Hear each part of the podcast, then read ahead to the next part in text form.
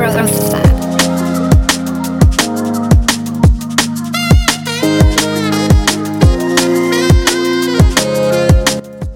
und herzlich willkommen zur 24. Episode von Bodybuilding Growth deinem Podcast zum Thema Training, Ernährung Mindset in der Bikini Bodybuilding Welt.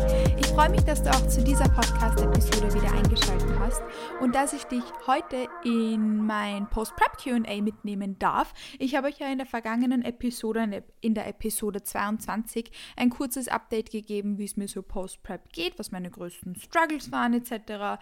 und wo ich jetzt gerade so aktuell stehe. Und darauf basierend habe ich euch die Möglichkeit gegeben, dass ihr mir eure Fragen da lasst, damit ich euch die beantworten kann. Und nur damit du weißt, was auf dich zukommt, wenn du jetzt zu dieser Podcast-Episode eingeschalten hast. Wir werden über Dinge sprechen, wie was das Schönste für mich Post-Prep war, ähm, was, mein, was mich am positivsten beeinflusst hat, wer mich am positivsten beeinflusst hat, meine größten Struggles, meine größten Learnings, wo ich mich aktuell in dieser Phase sehe, meine größten Wins. Ähm, aber wir werden uns auch Dinge anschauen, wie beispielsweise, wie sich mein Training entwickelt hat und und ähm, in welche Richtung wir da eben gegangen sind. Das heißt, ich hoffe, dass dich das Thema interessiert und dass ich dich da ein bisschen mitnehmen darf. Ähm, nur ganz kurz vorweg, den Disclaimer gebe ich euch ja oft, ähm, weil es mir super, super wichtig ist und auch enorm weiterhilft. Falls du diesen Podcast noch nicht bewertet hast, freue ich mich, wenn du mir eine gute Bewertung auf Spotify und oder Apple Podcasts da lässt, wenn dir mein Content gefällt. Ich habe ja zwei Podcasts. Ich habe The Bodybuilding Growth Lab und The Growth Lab. Das heißt, vielleicht hast du ja einen von den beiden noch nicht bewertet. Fragezeichen. Ähm, da würde ich mich freuen, wenn du mir da ähm, deinen Support in Form einer guten Bewertung dalässt. Außerdem kannst du mich durch das Verwenden meiner Codes unterstützen. Ähm, ich habe Codes für Eat Planted, für Coro und für TNT Supplements. Da kannst du nicht nur Geld sparen, sondern wie gesagt auch mich ähm, mit dem Verwenden meiner Codes unterstützen. Kleiner Disclaimer am Rande, wenn dir meine Arbeit gefällt, bedeutet mir das wahnsinnig viel. Und ich würde sagen, without further ado, let's dive straight into it, oder? Ich bedanke mich vielmals, dass ihr mir so tolle Fragen dargelassen habt und ich freue mich, dass ich euch die jetzt beantworten darf. Ganz kurz vorweg, ich habe in meiner letzten Podcast-Episode ja so circa gesagt, wie es mir geht. Ähm, ich befinde mich jetzt ungefähr, ah, jetzt muss ich schon wieder denken, ähm, August, September, Oktober, November, vier Monate, äh, bald fünf Monate nach meinem letzten Wettkampf. Und seitdem hat sich einiges getan und ich habe wieder mit Dingen gestruggelt, mit denen ich schon jahrelang nicht gestruggelt habe, aber habe auch wahnsinnig wertvolle Learnings mitnehmen dürfen und auf die gehe ich jetzt in dieser Podcast-Episode ein bisschen genauer ein. Ähm, eine eurer Fragen war beispielsweise, was das Schönste für mich Post-Prep war. Die Frage finde ich toll und ich freue mich, dass ich euch die beantworten darf, weil Post-Prep haben einige Dinge auf mich gewartet, die wunderschön für mich waren und die ich auch toll finde, wenn man ein bisschen in den Vordergrund rückt, wenn man in manchen Situationen Post-Prep ein bisschen struggelt. Was für mich das Allerschönste Post-Prep war, war einfach die Flexibilität. Ich stelle das jetzt mal so grob in den Raum, weil Flexibilität bedeutet für mich mehr als nur andere Dinge oder halt wieder auswärts essen können etc. Flexibilität bedeutet für mich nicht nur, dass ich mein Lebensmittelrepertoire da wieder erweitern durfte ähm, und auch zu Lebensmitteln greifen, die ich in der Prep eher in einem geringeren Ausmaß eingebaut habe, weil irgendwann mal, ja, die paar Gramm Haferflocken, die man da benutzt hat oder die paar Gramm Nussmus let's be real, waren nicht so satisfying. Also davon wieder ein bisschen mehr verwenden war halt toll und da die Flexibilität zu haben, auch auswärts essen zu gehen etc. Ähm, das ist halt wunderschön, aber was genauso wunderschön ist, ist die Flexibilität zu haben, dass man überhaupt die Energie hat, um soziale Aktivitäten etc. zu machen. Also Energielevels sind ja in besonders so ab dem letzten Drittel der Prep halt relativ gering und einfach die Flexibilität zu haben, ähm, wieder da bei sozialen Events ähm, mitzumachen, da teilzunehmen und auch wieder beispielsweise mit seinem Partner mal was anderes machen, als nur ähm, auf Steps zu gehen, sondern auch mal gemeinsam essen zu gehen oder ähm, irgendwie mit ein bisschen mehr Brain gemeinsam Serie schauen oder whatever. Ähm, das ist halt super, super schön und auch für mich eigentlich das Schönste ähm, an der Post-Prep-Phase. Neben den steigenden Energieleveln und auch die Flexibilität, ähm, einfach ein bisschen mehr Zeit zu haben für Posing und sowas, ist toll. Also das ist das Schönste für mich Post-Prep. Einfach generell Flexibilität, sei es wegen äh, Ernährung oder den vorhandenen Energieleveln. Ja, darauf da bin ich jetzt ein bisschen ausgeschreibt, aber das ist irgendwie das, das Allerschönste für mich Post-Prep. Ähm, irgendwie, ich weiß nicht, ob das zusammengehört, aber das eine weitere Frage ist, was waren deine größten Cravings post-Prep? Ich hatte post-Prep ausschließlich Cravings auf ganz, ganz viel ähm, Wasser, und Leitgetränke, ähm, weil ich die ein bisschen minimiert hatte. Ähm, ich war halt viel im Ausland und im Ausland gibt es halt immer neue Leitgetränke, ähm, die ich halt noch nicht kenne und die baut man halt direkt ähm, Pre-Show nicht ein. Nicht, weil es schlecht ist, vor dem Wettkampf ähm, irgendwie Süßstoffe zu konsumieren oder so. Ich habe mein ganz normales Süßstoff-Level ähm, dabei behalten und das war kein exzessiv hohes, das war in einem okay, okayish Place. Ähm, aber ich habe halt keine neuen Leitgetränke eingebaut, weil man nicht weiß, wie Verdauung etc. darauf reagiert. Das heißt, ich hätte einmal wahnsinnige Cravings auf irgendwelche Fantas oder so, die es in der UK gab, oder Sprite, die ich nicht ähm, vor dem Wettkampf ausprobieren konnte, und auf Energie. Ich hatte Cravings auf höhere Energielevel und auf einen Brunch mit einem Avocadobrot. Ja, und das habe ich bekommen und das war schön. Äh, was würdest du aus heutigem Stand anders machen? Überhaupt nichts. Ich würde überhaupt nichts anders machen, als ich jetzt gemacht habe, weil ich so viele Struggles hatte und so viel nicht richtig gelaufen ist ähm, von verschiedenen Seiten, dass ich darüber so dankbar bin, weil ich so wertvolle Learnings mitnehmen durfte. Und ich bin froh, dass ähm, ich diese Learnings gemacht habe, weil ich die ähm, in meinem Coaching so wertvoll einsetzen kann. Und ich weiß, dass ich auch ohne diesen Struggles ähm, ein guter, guter Coach bin, aber die machen mich zu einem viel, viel besseren. Also würde aus, heutigen, aus heutiger Sicht überhaupt nichts anders machen. Ihr habt mich auch gefragt, ähm, ob ich mich weiterhin täglich gewogen habe. Und ähm, über, das, über das Thema habe ich heute auch mit einer guten Freundin gesprochen, ähm, weil die sich auch gerade in, in der Post-Prep-Phase befindet und halt enorm mit ihrem Körpergewicht struggelt und auch überlegt hat, zum Beispiel, ob sie sich eine Waage kaufen soll, die ihr Körpergewicht automatisch an ihren Coach schickt, ohne dass sie es einzieht. Und da habe ich eben auch mit ihr ein bisschen drüber gesprochen und finde das Thema wahnsinnig interessant.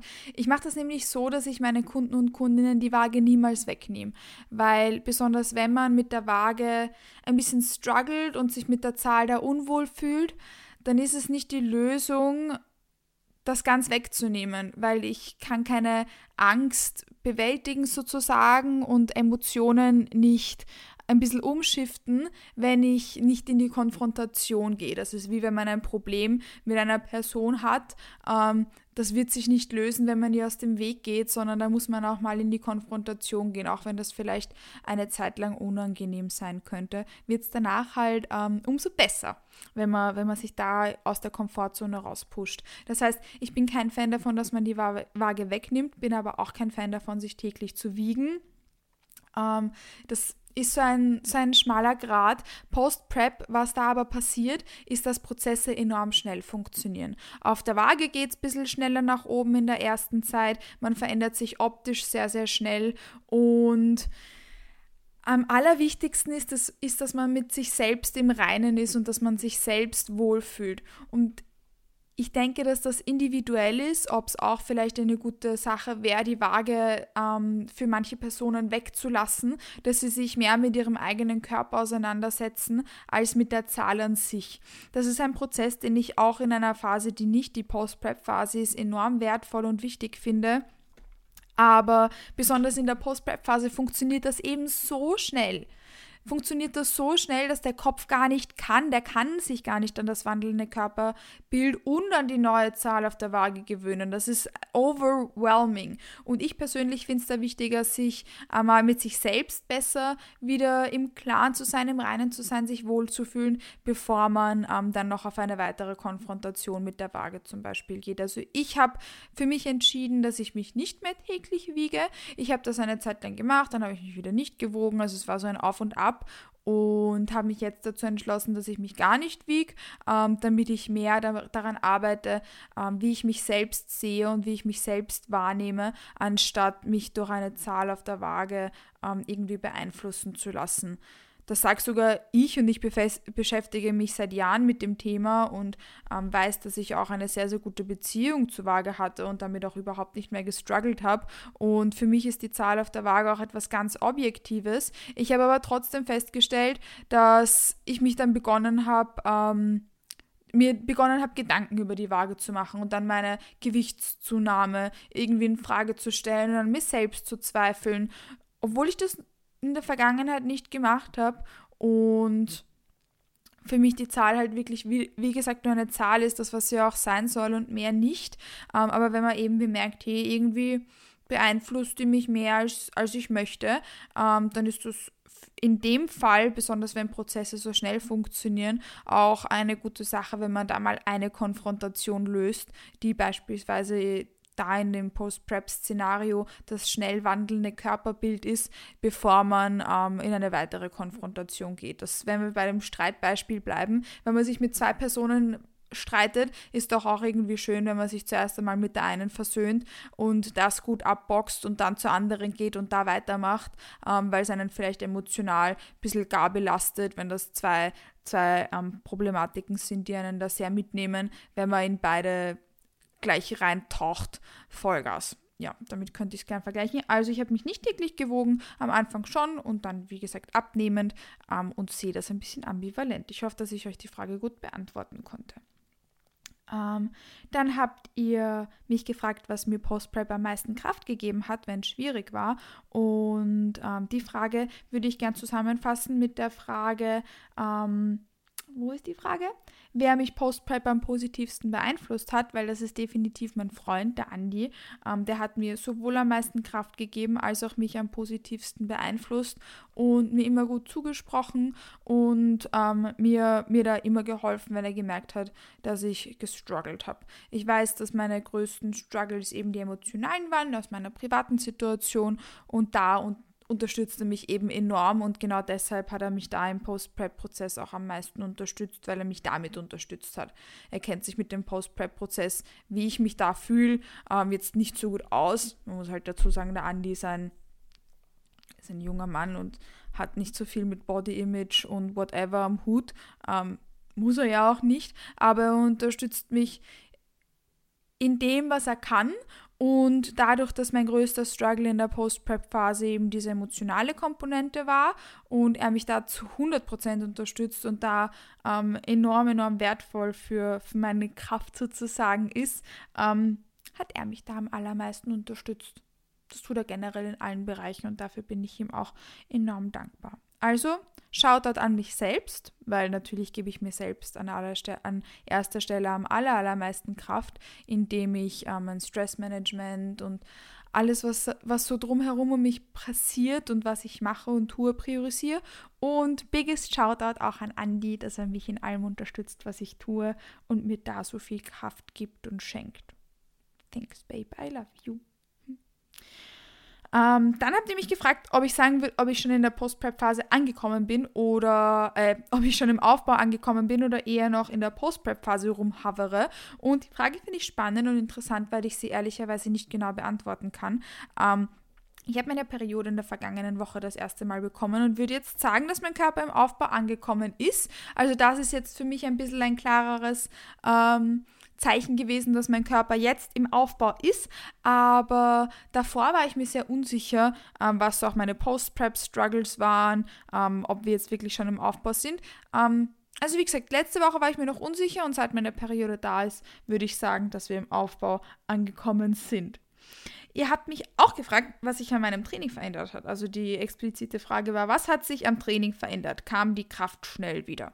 An meinem Training hat sich anfangs nicht so viel geändert. Wir haben das relativ konstant gelassen zum Training an der Prep. Wir haben nur die Tage ein bisschen aufgesplittet ähm, und das Volumen ein bisschen runtergefahren. Aber von der Übungsauswahl her sind wir relativ konstant geblieben. Der einzige Unterschied war, dass wir mit mehr Reps in Reserve gearbeitet haben, um die Recovery Phase da gut zu managen. Und wir haben dann mit dem vergangenen Mesozyklus da auch wieder sowohl das Volumen als auch die Intensität wieder erhöht. Also ich hatte davor nur relativ wenig Sätze und auch teilweise ja, zwei Reps in Reserve oder so. Und das hat mich dann eben ja also auch drei Monate begleitet, dieses Training. Ähm, und sind jetzt eben im vergangenen Mesozyklus da wieder auf höheres Volumen und höhere Intensität gegangen. Krafttechnisch bin ich noch nicht da, wo ich äh, Pre-Prep war. Zum Beispiel auf der Glute Drive bewege ich aktuell 85 per Side und ich habe auch noch in der Prep 105 per Side bewegt. Ich habe aber auch zu manchen Lifts nicht wirklich Vergleichswerte, weil ich beispielsweise ähm, andere Leg Presses mache, weil wir halt im, im Gym neue bekommen haben und einen RDL, den ich in, der, in einer Zeit lang in der Prep hatte, habe ich auch nicht mehr. Ich habe auch keine Dumbbell RDLs mehr, sondern Split Stance RDLs, ähm, weil mir die so viel Spaß gemacht haben und dann hat sich der Chris damit auch angefreundet und habe zum Beispiel jetzt auch den Semi-Sumo Deadlift drinnen. Aber wenn ich es vergleiche, ich habe eine funny Story. Am Tag nach den British Championships, nach dem letzten Wettkampf, sind wir in London ins Muscleworks trainieren gegangen und ich hatte Full Body Pull und bin hingegangen, durfte Semi-Sumo heben, habe mich so gefreut darüber. Ich habe gefragt, ja, was gibst du mir, was glaubst du, hebe ich? Und er so, ja, 80. Der Andi sagt so zu mir, ich glaube eher so um die 70. Bin ich hingegangen, habe mal 75 aufgeladen. Habe eine Triple gemacht. Ich habe eine Tri Triple gemacht und die vierte Rap ist liegen geblieben. Ähm, das war lustig. Ich hatte trotzdem Spaß. Ähm, auch wenn ich unabsichtlich ausgemaxt habe am Tag nach meinem letzten Wettkampf. Ähm, und heute habe ich, das war auch nicht, nicht also kann man auch nicht wirklich vergleichen, weil es die Intro-Week hätte sein sollen und ich habe drauf vergessen und eigentlich hätte ich mit geringerem Gewicht einsteigen sollen und ich bin mir sicher, dass ich nächste Woche auch mehr Wiederholungen mache. Ähm, habe die 95 auf 5 gehoben. Ja. Also 75 habe ich gefailt und jetzt mit mehr Körpergewicht habe ich ein bisschen mehr gehoben. Ähm, also die Kraft ist slowly but steady am increasen, aber ich bin noch nicht da, wo ich ähm, vor der Wettkampfvorbereitung war. Wie gesagt, kann aber nicht alle Werte gut miteinander vergleichen. Hoffe, dass der Deadlift ein gutes Funny-Beispiel war ähm, und Glute Drive eben auch in dem Fall. Ähm, ihr habt mich auch gefragt, ob ich Probleme mit Essanfällen hatte und wie ich damit umgegangen bin. Also das ganze Thema habe ich in der letzten Podcast-Episode ein bisschen genauer angesprochen.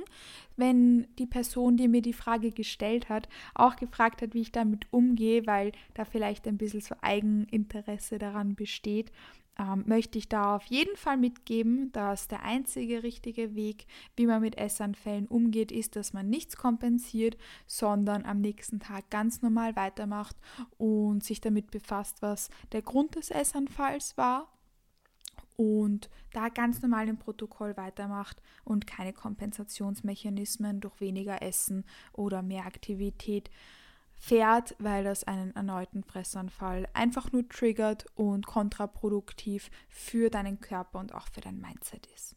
Ja, möchte ich an der Stelle nur mitgeben.